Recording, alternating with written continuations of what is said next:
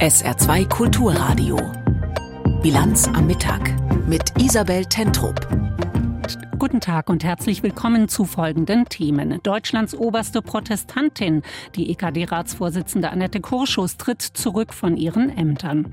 Die Ampel und das 60 Milliarden Euro Loch. Die Spardebatte nach dem Karlsruher Haushaltsurteil ist in Berlin in vollem Gange und wohin mit den Unmengen an Plastikmüll. Auch die dritte Verhandlungsrunde über ein weltweites Plastikabkommen bringt dazu keine greifbaren Ergebnisse. Sie haben es vielleicht schon in den Nachrichten gehört. Deutschlands oberste Protestantin ist zurückgetreten. Annette Kurschus, bisher Ratsvorsitzende der Evangelischen Kirche in Deutschland, EKD. Am Vormittag hat sie in Bielefeld persönlich den Rücktritt von allen Ämtern äh, erklärt und ihr wird, ihr wird vorgeworfen, als frühere Gemeindepfarrerin in Siegen von einem Fall sexuell übergriffigen Fehlverhaltens schon früh gewusst zu haben. Der öffentliche Druck auf Kurschus war zuletzt gewachsen deshalb. Christina Maria Purkert hat die Pressekonferenz von Annette Kurschus am Vormittag verfolgt und Frau Purkert ist uns jetzt live zugeschaltet. Frau Burkhardt, Annette Kurschus hat auf der Pressekonferenz gesagt, sie sei in der Sache mit sich im Reinen. Wie hat sie denn ihren Rücktritt von allen Ämtern begründet? Das Vertrauen, was es braucht, um Aufarbeitung und Bekämpfung von sexualisierter Gewalt, die sie ja zur Chefinnensache erklärt hat, als sie den Ratsvorsitz übernommen hat, voranzutreiben, ist beschädigt und sie glaubt, dass sich das auch nicht wiederherstellen lässt und das möchte sie aber nicht haben und deshalb tritt sie zurück, weil mhm. das einfach nicht anders geht. Bei dem Druck, der auf Kurschus entstanden war, ging es äh, um einen Verdacht gegen einen damaligen Kirchenmitarbeiter, von dem Kurschus gewusst haben soll. Was ist denn über diesen Fall bekannt? Die Vorwürfe, dass sie gewusst haben soll, sind tatsächlich erst vor hm, zehn Tagen oder so öffentlich geworden. Es geht um Siegen, wo sie lange Pfarrerin war. Und sie hat erklärt, sie war mit der Familie des Beschuldigten befreundet. Und sie hat in einem eher privaten Rahmen davon erfahren, dass dieser Mann ehelich untreu sei und auch homosexuell. Aber sie habe damals, sie war nie Vorgesetzte, sie nie, hatte nie ein dienstliches Verhältnis zu dem Beschuldigten und sie hat das damals nicht so eingeordnet, wie man es vielleicht heute tun würde mit dem Wissen und der Sensibilisierung. Hm. Hat sie sich äh, denn zu diesem Fall noch mal genauer geäußert heute? Nein, da laufen noch Ermittlungen der Staatsanwaltschaft Siegen, dort spielt der Fall. Und solange die laufen, darf zum Schutz des Beschuldigten und aller Betroffenen natürlich auch nicht viel Neues gesagt hm. werden. Nun tritt sie als EKD-Ratsvorsitzende zurück, als also äh, wichtigste, äh, oberste, prägendste Person äh, der evangelischen äh, Christen in Deutschland. Ähm, welche, welche Reaktionen gibt es auf Koschus Rücktritt? Also es gibt sowohl zum Beispiel vom Vorsitzenden der Bischofskonferenz als natürlich auch aus der EKD äh, Reaktionen. Man bedauert es, weil man sehr gern und sehr gut mit ihr zusammengearbeitet hat. Man respektiert aber auch, dass sie da konsequent bleibt und zurücktritt. Und natürlich bemüht sich die EKD zu beteuern, dass eben aus diesem Rücktritt nochmal ganz besonders die Verpflichtung erwächst, die Aufarbeitung, die den Umgang mit Betroffenen sexualisierter Gewalt im Rahmen der evangelischen Kirche voranzutreiben, so wie Annette Kursch es ja eigentlich gewollt hat. Wie steht denn die EKD jetzt da nach diesem Rücktritt? ein bisschen ratlos, nicht nur Ratsvorsitzendenlos, sondern ein bisschen ratlos ist mein Eindruck. Ähm, es übernimmt natürlich erstmal ihre Stellvertreterin Kirsten Feers aus Hamburg, die in diesem Thema auch sehr versiert ist und schon sehr lange damit befasst ist.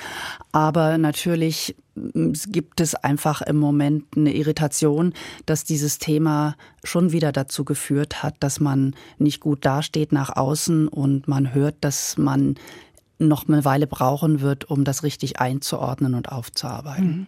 Was bedeutet denn dieser Rücktritt ähm, möglicherweise auch für die Aufarbeitung von äh, Verdachtsfällen äh, sexualisierter Gewalt in der evangelischen Kirche?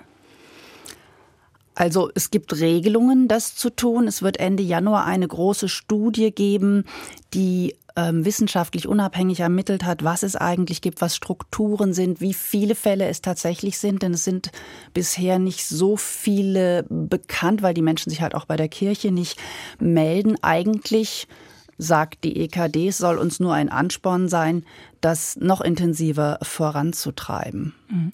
Sie sagen, es ist jetzt eine äh, große Ratlosigkeit. Jetzt übernimmt erstmal die äh, Stellvertreterin. Was erwarten Sie denn für die nächsten Monate? Wird es da eine, eine große Diskussion vielleicht geben in der evangelischen Kirche oder wie wird man sich da möglicherweise wieder fangen oder auch nicht? Ja, es wird schon eine große Diskussion geben darüber, ob man den Umgang und die Kommunikation zu Einzelfällen, das, darum ging es ja jetzt in diesem Fall, und äh, zu dem Umgang insgesamt doch nochmal wieder neu aufstellen muss. Da ist eigentlich seit 2018, 2019 ähm, ist es schwierig und es läuft nicht gut. Und es schien jetzt endlich mit einem neuen Beteiligungsforum, wo Betroffene gleichberechtigt mitarbeiten können, besser zu laufen. Und da wird man jetzt schauen müssen, ob es einen Scherbenhaufen gibt und man nochmal wieder neu anfangen muss. Das sagt Christina Maria Purkert nach dem Rücktritt von Annette Kurschus als Präsidentin der Evangelischen Kirche Deutschlands. Und damit kommen wir zur Lage im Nahen Osten. Die Meldungen aus Israel und dem Gazastreifen kreisen vor allem um zwei Fragen. Die eine, wird es eine Feuerpause geben? Und die andere, was ist mit den Geiseln? Wann kommen sie frei? Antworten darauf stehen aus. Die Kämpfe gehen weiter. Über die aktuelle Lage berichtet aus Tel Aviv Clemens Fehrenkotte. Das indonesische Krankenhaus im Norden des Gazastreifens ist nach Angaben der offiziellen palästinensischen Nachrichtenagentur Wafa von israelischen Panzern und gepanzerten Fahrzeugen umstellt. Videoaufnahmen, die vom ARD-Studio Tel Aviv überprüft worden sind, zeigen israelische Panzer im Umfeld des Krankenhauses, das 2016 von indonesischen Hilfsorganisationen finanziert worden ist. Feuergefechte sind zu hören. Es seien zwölf Menschen getötet und Dutzende verletzt worden, meldet die Nachrichtenagentur Reuters unter Berufung auf das Gesundheitsministerium in Gaza. In dem Krankenhaus würden sich zahlreiche Angestellte und rund 700 Flüchtlinge befinden. Der Betrieb der Klinik sei bereits schon aufgrund des ausgefallenen Stroms vor einiger Zeit eingestellt worden. Die israelische Armee wirft der Hamas seit längerem vor, aus Häusern heraus sowie in der Nähe von Krankenhäusern und Schulen die israelischen Einheiten zu bekämpfen.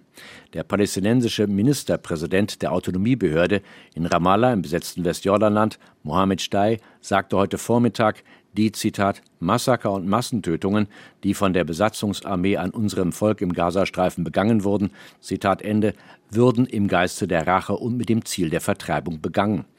Der ehemalige Chef des Inlandsgeheimdienstes Shin Bet und heutiges Mitglied des Sicherheitskabinetts Avi Dichter erklärte im Armeeradio, die Hamas wolle verzweifelt eine Waffenruhe mit Israel. Mit Blick auf eine mögliche Geiselfreilassung sagte Dichter, man dürfe nicht vergessen, dass, Zitat, wir mit dieser Terrororganisation sehr schlechte Erfahrungen gemacht haben. Sie versuche jedes Mal Zeit zu schinden oder weitere Vorteile für sich herauszuholen. Das wisse Israel bereits aus der Vergangenheit. Dichter im Armeeradio weiter. Natürlich wird bei den Geiseln nicht zwischen ausländischen und israelischen Geiseln unterschieden. Alle Geiseln zählen wie israelische Geiseln.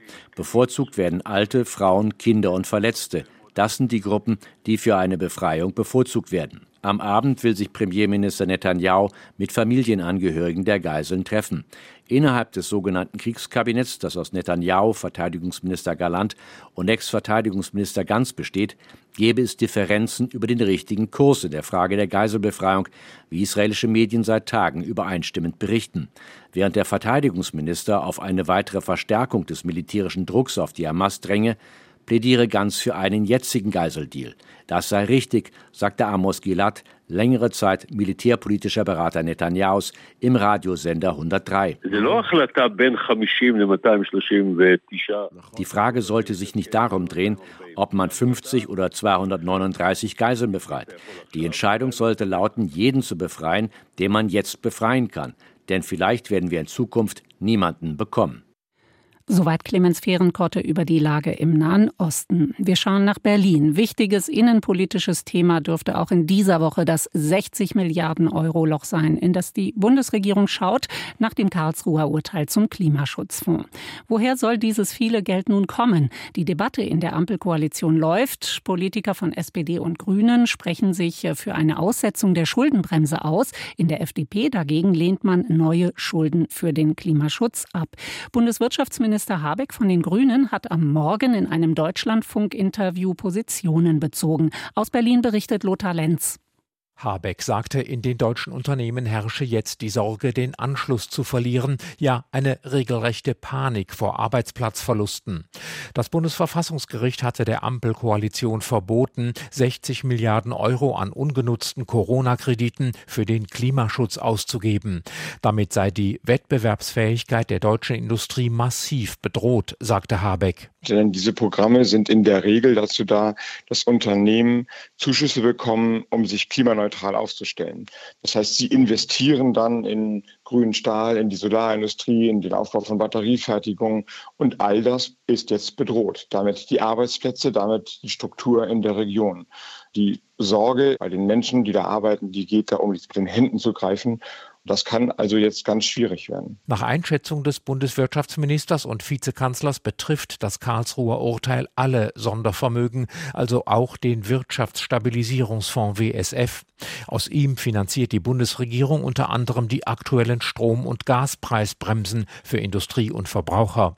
Bei künftigen Energiepreissprüngen werde das nicht mehr möglich sein, sagte Habeck. Das heißt im Klartext, dass jedenfalls für die Zukunft die Bürgerinnen und Bürger höhere Strom- und gegebenenfalls höhere Gaspreise bekommen werden. Also die Dankeschreiben, die können Sie gleich an die Union richten und Friedrich Merz ähnlich zustellen. Es wird nämlich bedeuten, dass die Netzentgelte, die durch die Krise letztes Jahr höher gewesen sind, dadurch nicht mehr abgedeckelt werden können, also höhere Stromkosten kommen für alle Menschen in Deutschland, für die Unternehmen wie für die Verbraucher. Die Union hatte in Karlsruhe gegen die Schuldenumwidmung der Bundesregierung geklagt. Und wir bleiben in Berlin. Seit Beginn des russischen Angriffskriegs auf die Ukraine geht es äh, ja in Deutschland verstärkt um den Umbau der Energieversorgung. Die Bundesregierung ist auf der Suche nach neuen Partnern, will die Energieversorgung breiter aufstellen und nimmt dazu offenbar auch Afrika ins Auge. Gerade war der Bundeskanzler in Nigeria und Ghana. Dort ging es um Migration, aber auch um Energie. Vertreter beider Länder sind heute in Berlin zu Gast. Anlass ist der sogenannte Compact with Africa Gipfel. Zu diesem Treffen hat der Kanzler etwa ein Dutzend afrikanischer Regierungen eingeladen. Torben Ostermann. Bei der Afrika-Konferenz in Berlin traf Olaf Scholz auf ein Publikum, das ihm gewogen war. Fünfmal war der Kanzler in seiner Amtszeit bereits auf dem Kontinent unterwegs. Das wird wahrgenommen. Ein Imagefilm, der vor der Rede von Scholz gezeigt wird, zeigt Szenen, die das neue afrikanische Selbstbewusstsein untermauern sollen. Gut ausgebildete und vor allem junge Menschen. 2050, so die Prognosen, könnten etwa 2,5 Milliarden Menschen auf dem Kontinent leben. Diese 2,5 Milliarden Frauen und Männer haben denselben Anspruch auf ein Leben in Wohlstand wie wir hierzulande. Verzicht zu predigen wird nicht funktionieren. Abgesehen davon, dass wir da dabei auch nicht allzu glaubwürdig wirken. Scholz betonte aber auch, dass das Wachstum nachhaltig gestaltet werden müsse. Erneuerbare Energien statt Öl und Gas. Bereits zum vierten Mal kommt der Compact with Africa zusammen, um über wirtschaftliche Potenziale und Investitionsmöglichkeiten zu sprechen. Rund ein Dutzend Länder machen schon mit, andere haben Interesse bekundet. Im vergangenen Jahr lag das Wirtschaftswachstum der Compact with Africa Partnerländer fast doppelt so hoch wie das der restlichen afrikanischen Länder. Das sind beeindruckende Zahlen. Vom Präsidenten der Afrikanischen Union, Asali Assoumani, gab es neben Lob für den Compact with Africa auch deutliche Worte. Les besoins de le pays en termes d'investissement demeurent toujours colossaux. Der Bedarf der Länder an Investitionen bleibe kolossal, sagt er. Allein für den Bereich Infrastruktur seien hohe Milliardensummen nötig. Das viele Geld soll vor allem aus der Privatwirtschaft kommen. Mehrere afrikanische Staatslenker nutzten die Möglichkeit, ihre Länder zu bewerben. Von der jungen Bevölkerung in Nigeria war zu hören, ebenso von der guten Netzabdeckung an der Elfenbeinküste. Die Zeit zu investieren sei jetzt. Olaf Scholz, der mit auf der Bühne saß, hörte zu. Deutschland versucht derzeit intensiv, sich als besserer Partner in Afrika zu empfehlen. Besser als China, das vor Ort zwar sehr umtriebig ist, aber weniger als Partner auf Augenhöhe wahrgenommen wird. Augenhöhe, ein Begriff, der heute häufiger fiel. Sie können auf Deutschland als Partner zählen. Tom Ostermann aus Berlin über das Treffen des Kanzlers mit Vertretern afrikanischer Staaten in Zeiten des russischen Angriffskriegs in der Ukraine ist Deutschland auf der Suche nach neuen Partnern für die Energieversorgung und das könnten auch afrikanische Staaten sein. Argentinien für Deutschland der drittwichtigste Handelspartner in Lateinamerika. Die Beziehungen zu Argentinien dürften künftig aber wohl nicht unbedingt einfacher werden. Gestern haben die Menschen in Argentinien in einer Stichwahl über ihren neuen Präsidenten abgestimmt und gewonnen hat Javier Milei, ein libertärer Rechtspopulist, mit 11 Prozentpunkten Vorsprung. Milei selbst präsentierte sich nach diesem eindeutigen Wahlsieg staatsmännisch und sprach von einer historischen Nacht.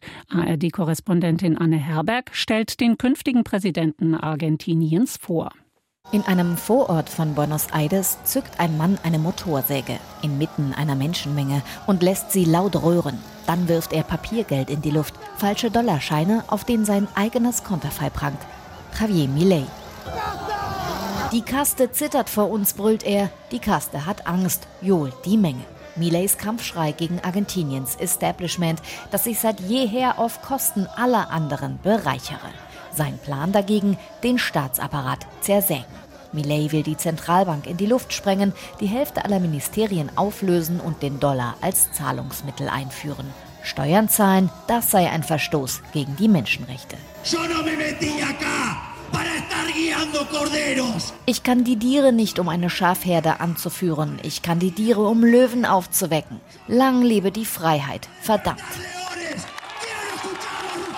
Damit trifft Millet den Nerv der Argentinier, deren Land einmal als reichste Nation Südamerikas galt, seit Jahrzehnten aber von einer Krise in die nächste schlittert. Aktuelle Daten: mehr als 140 Prozent Inflation, mehr als 40 Prozent Armut, Mehr als die Hälfte der Menschen hält sich mit prekären Jobs über Wasser. Lange wurde der libertäre Populist mit einer Frisur wie eine zerstruwelte Kunsthaarperücke belächelt. Anarchokapitalist, so nennt sich Millet selbst. Er ist 52, hat Ökonomie studiert. Bekannt wurde Millet durch exzentrische Auftritte im Boulevard TV. Klimawandel leugnet er. Den argentinischen Papst nennt Millet einen Idioten, der mörderischen Kommunisten nahestehe und den Handel mit Organen will er freigeben. Auf TikTok hat Millet inzwischen mehr als 2,8 Millionen Follower. Eh, Bevor er der Anführer der neuen Rechten in Argentinien wurde, ist Millet erstmal ein sehr, sehr einsamer Mann, sagt der Journalist Juan Luis González, der eine Biografie über den Sohn eines Busfahrers und einer Hausfrau geschrieben hat. Seine Eltern misshandelten und demütigten ihn. Millets engste Vertraute sind bis heute fünf riesige Doggen, denen er die Namen seiner Lieblingswirtschaftswissenschaftler gegeben hat. Politikwissenschaftler Juan Negri ist um Argentiniens gerade 40 Jahre alt gewordene Demokratie besorgt. Er ist ein Präsident mit sehr geringer institutioneller Unterstützung. Viel geringer als das Bolsonaro in Brasilien hatte oder Trump in den USA. Heißt, es gibt ein sehr hohes Maß an Improvisation. Er wird die unterschiedlichen Erwartungen, die die Wähler an ihn haben, nicht erfüllen können und schnell Popularität einbüßen. Nachrichten des Tages jetzt mit Tanja Philipp Mura. US-Verteidigungsminister Austin ist zu einem Besuch in der ukrainischen Hauptstadt Kiew eingetroffen. Aus dem Pentagon hieß es, der Minister sei in die Ukraine gereist, um sich mit Regierungsvertretern zu treffen und die entschlossene Unterstützung der USA für den Freiheitskampf der Ukraine zu bekräftigen. Der Besuch war aus Sicherheitsgründen nicht angekündigt worden. In Hessen ist ein 18-Jähriger festgenommen worden, weil er einen Anschlag geplant haben soll. Wie die Staatsanwaltschaft Frankfurt mitteilte, hat er in Internetforen mehrfach gedroht, Menschen töten zu wollen. In seiner Wohnung fanden die Ermittler Waffen und Munition. Der Mann sitzt inzwischen in Untersuchungshaft. Im Tarifstreit des öffentlichen Dienstes der Länder ruft der Deutsche Beamtenbund im Saarland zu weiteren Protestaktionen und Warnstreiks auf. Wie der DBB Saar mitteilte, ist morgen die Finanzverwaltung betroffen. Für 12 Uhr ist eine Kundgebung vor dem Finanzamt am Saarbrücker Eschberg geplant. Der DBB und die Gewerkschaft Verdi fordern für die Beschäftigten der Länder 10,5 Prozent mehr Geld, mindestens aber 500 Euro mehr im Monat.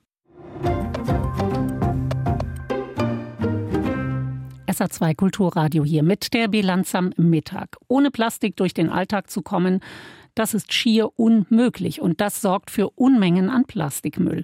Sehr viel davon schwimmt in den Ozeanen, Plastik gefährdet Ökosysteme sogar in abgelegensten Weltgegenden wie der Arktis. Was also tun gegen Plastikmüll? Darüber gibt's sehr unterschiedliche Ansichten auf der Welt. Jedenfalls ist die dritte Verhandlungsrunde für ein weltweites Plastikabkommen in Nairobi gerade ohne greifbare Ergebnisse zu Ende gegangen. Antje Dikans berichtet. Erschöpfung und teils auch Frustration ließ sich aus den Gesichtern der Delegierten am Ende der Konferenz in Nairobi ablesen. Eine Woche lang hatten sie über ein weltweites Plastikabkommen verhandelt. Doch das dritte von insgesamt fünf angesetzten Treffen brachte keine greifbaren Ergebnisse. Der Verhandlungsführer der Umweltschutzorganisation Greenpeace, Graham Forbes, sagte, es habe statt Fortschritt nur Chaos gegeben. Die harte Wahrheit ist, dass wir nach den Verhandlungen nicht da sind, wo wir sein sollten. Die Gespräche drehen sich im Kreis, weil einige Länder keine Zugeständnisse machen wollen. Die Erdölindustrie will die Plastikproduktion sogar ausbauen, alles auf Kosten unseres Klimas, der Biodiversität und unserer Gesundheit. Vor allem Länder wie Russland, Saudi-Arabien und der Iran setzen weiter auf Plastik, denn sie verdienen gut am Geschäft mit den Kunststoffen, für deren Herstellung Erdöl gebraucht wird. Ihre Lösung ist Recycling. Doch Wissenschaftler wie Melanie Bergmann vom Alfred Wegener Institut für Meeresbiologie sind skeptisch, dass das funktioniert. Das ist sicherlich auch ein Teil der Lösung, hat aber ja leider in den letzten 50 Jahren äh, nicht so viel gebracht, wie wir uns erhofft haben, weil eben die chemische Zusammensetzung des Plastiks dies auch äh, verhindert. Das heißt, wir müssen hier erstmal in eine Vereinfachung kommen, damit man all diese verschiedenen Sorten mit all den verschiedenen 13.000 Chemikalien potenziell dann auch weiterverwerten kann sinnvoll. Bisher werden nach Angaben Angaben des UN-Umweltprogramms erst rund 10 Prozent des weltweiten Plastikmülls recycelt. Deutschland fordert mit rund 60 Ländern darum ein bindendes Abkommen, das schon die Herstellung und den Gebrauch von Plastikprodukten einschränkt. Zwei weitere Verhandlungsrunden im kommenden Jahr sollen die unterschiedlichen Positionen besser vereinen. Ziel ist, Mitte 2025 beim Abschlussgipfel eine Vereinbarung unterschreiben zu können. Erinnern Sie sich noch in Frankreich die Gilets jaunes, die Gelbwesten? Wer mit dem Auto in unserem Nachbarland unterwegs war, der begegnete ihnen immer wieder. Die Gilets jaunes blockierten monatelang Verkehrskreisel, Mautstellen, Brücken, Zufahrtsstraßen und, und, und. Anlass ihrer Proteste waren die steigenden Benzinpreise. Aber schnell wurden die Gilets jaunes zum Ausdruck allgemeiner Unzufriedenheit mit Frankreichs Regierung, mit den Institutionen. Das alles ist fünf Jahre her und was von den Gelbwesten in Frankreich geblieben ist, hat sich SR Paris-Korrespondentin Caroline Diller näher angesehen. Rémi Goubert erinnert sich noch gut, wie das war. 2019, als im Zuge der Gelbwesten-Proteste eine Tradition aus der Zeit vor der Französischen Revolution wieder auflebte. Beschwerdehefte an die Politik, ausgelegt in französischen Rathäusern, die sogenannten Cahiers de Doléances. Viele Menschen sind damals in die Rathäuser gegangen, weil sie in dem Moment geglaubt haben, dass man ihnen zuhören würde. Für sie war das eine Möglichkeit, über ihre Lebensumstände zu reden, ihre Realität zu teilen. Vor allem viele ältere Menschen. Das hat mich damals echt gerührt und ich habe auch gedacht, jetzt hört man diesen Menschen zu. Die Cahiers de Doléances waren der Versuch, aus der Wut etwas Konstruktives zu machen. Außerdem hatte Präsident Emmanuel Macron versprochen, die Beschwerdehefte zu veröffentlichen. Heute liegen sie zwar unter anderem in den Archiven der Departements oder in der Nationalbibliothek, praktisch sei der Zugang aber begrenzt, sagt Remy Goubert. Ein Unding finden er und die Mitglieder der Organisation, in der er sich engagiert. Unser Ziel ist, dass die endlich öffentlich gemacht werden. Deshalb bitten wir die Menschen, in die Archive zu gehen, sie zu lesen und abzuschreiben. Wir veröffentlichen das dann auf unserer Internetseite, sortiert nach Departements. Diese Beschwerdehefte müssen zugänglich sein und wir kümmern uns jetzt selbst darum. Monatelang blockierten die Gelbwesten ab November 2018 Kreisverkehre, Straßen, Brücken. Wiederholt kam es zu gewaltsamen Auseinandersetzungen zwischen einem Teil der Gilets jaunes und der Polizei. Die Bewegung organisierte sich komplett über die sozialen Medien ohne klar erkennbare Führung. Ein Zusammenschluss von Menschen vor allem aus dem ländlichen Raum, wo Bibliotheken, Geschäfte und Ärzte oft rar sind. Menschen, die sich von der Politik nicht nur vergessen, sondern verachtet fühlen. Dieser Grundkonflikt sei immer noch da, beobachtet der Soziologe Raphael Chalier. Die Gelbwesten waren gewissermaßen das schlechte Gewissen der Politiker. Aber am grundlegenden Problem hat sich nichts geändert. Die Gelbwesten sind ein Zusammenschluss von Arbeitern und Menschen in prekären Verhältnissen. Menschen also, die man nicht im Parlament oder an der Spitze politischer Organisationen findet. Menschen, die von der Politik komplett ausgeschlossen sind. Politik. Die Probleme sind noch da. Von der Bewegung ist kaum noch etwas übrig. Es gibt viele mögliche Erklärungen dafür, warum die Gelbwesten gescheitert sind. Zu wenig Struktur, inhaltliche Zerfaserung oder die zahlreichen Versuche, die Bewegung für politische Zwecke zu kapern, sei es durch die extreme Rechte oder durch Covid-Impfgegner.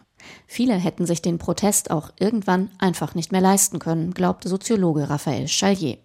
Ihn überrascht es deshalb nicht, dass bei den unterschiedlichen Rentenprotesten zwischen Ende 2019 und Mitte 2023 nur wenige Gelbwesten dabei waren. Euh, um es mal sehr vereinfacht zu sagen, in den Gewerkschaften haben sie Leute, die relativ stabile Jobs haben, qualifiziert sind, in der Stadt wohnen. Bei den Gelbwesten ist das völlig anders. Sie haben weniger gute Bildungsabschlüsse, keine hochqualifizierten Jobs. Es sind Menschen vom Land. Beide Gruppen können fordern, dass Reichtum besser verteilt wird, aber es ist schwer, sie gemeinsam auf die Straße zu bringen, weil ihre Lebensrealitäten sehr unterschiedlich sind und sie nicht immer die gleichen Werte teilen.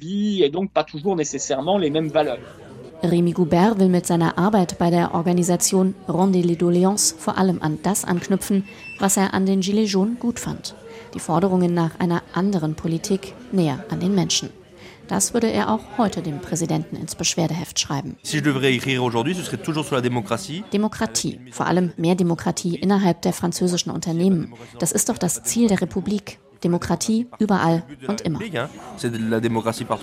Fünf Jahre nach den Gelbwesten scheint es, als seien es die gleichen Bruchlinien, die Frankreichs Gesellschaft prägen. Caroline Diller aus Paris. Das Wetter im Saarland. Heute Nachmittag und heute Abend regnet es wieder häufiger, 9 bis 12 Grad. Auch in der Nacht Regen. Im Lauf der Nacht wird er aber schwächer. Die Temperaturen dazu 8 bis 5 Grad. Morgen am Dienstag viele Wolken, wenig Sonne. Nachmittags kurze Schauer, 7 bis 11 Grad. Und das war die Bilanz am Mittag mit Isabel Tentrup. Danke für Ihre Aufmerksamkeit. SR2 Kulturradio Auslandspresseschau. Die Geiseln der Hamas warten aktuell noch auf ihre Freilassung. Die israelische Armee hat bekannt gegeben, dass einige von ihnen im Schifa-Krankenhaus in Gaza festgehalten wurden. La Vanguardia aus Spanien schreibt, die Kritik am Vorgehen Israels werde lauter. Immer mehr sind der Meinung, dass das legitime Recht Israels auf Selbstverteidigung nicht mit vielen der Militäroperationen vereinbar ist, die es im Gazastreifen durchführt insbesondere jene gegen Krankenhäuser und Schulen, deren Hauptopfer die Zivilbevölkerung ist. Noch widersteht die israelische Regierung dem Druck. Die große Frage ist aber, was Israel mit dem Gazastreifen machen wird. Das Fehlen eines Plans hat die internationale Kritik verstärkt. Der einzige Ausweg besteht wohl darin, dem palästinensischen Volk wieder einen politischen Horizont in Form eines unabhängigen Palästinas zu geben, die sogenannte Zwei-Staaten-Lösung. Ein Vorschlag, den Israels Premier Netanyahu allerdings sein ganzes Leben lang bekämpft hat. Zu einem anderen Thema. Im Vorwahlkampf der US-Republikaner gilt Donald Trump derzeit als Favorit für die Präsidentschaftskandidatur. Dagens Nyheter aus Schweden ist der Ansicht, dass nur die ehemalige UN-Botschafterin der USA, Nikki Haley, Trump Paroli bieten könne. Haley hat zwei Vorzüge, die eigentlich alle Einwände aufwiegen sollten. Sie ist nicht Donald Trump. Und sie wäre bei weitem die beste Kandidatin für die Ukraine, die sie weiterhin mit Nachdruck unterstützt, obwohl dies bei amerikanischen Rechtswählern politisch inopportun geworden ist. Man darf nicht hoffen, dass sie die Wahl im nächsten Herbst gewinnt, aber wenn sie die Nominierung der Republikaner gewinnt, ist für die Welt im Jahr 2024 schon viel gewonnen. Die Washington Post aus den USA kommentiert, im Vorwahlkampf der Republikaner fehlten wirkliche politische Ideen. In den Debatten wurde gelegentlich die eine oder andere Steuersenkung gefordert, aber die Konkurrenten von Trump schwenken regelmäßig um zum Thema China oder sie diskutieren alle möglichen Wege zur militärischen Sicherung und der Schließung der US-Südgrenze.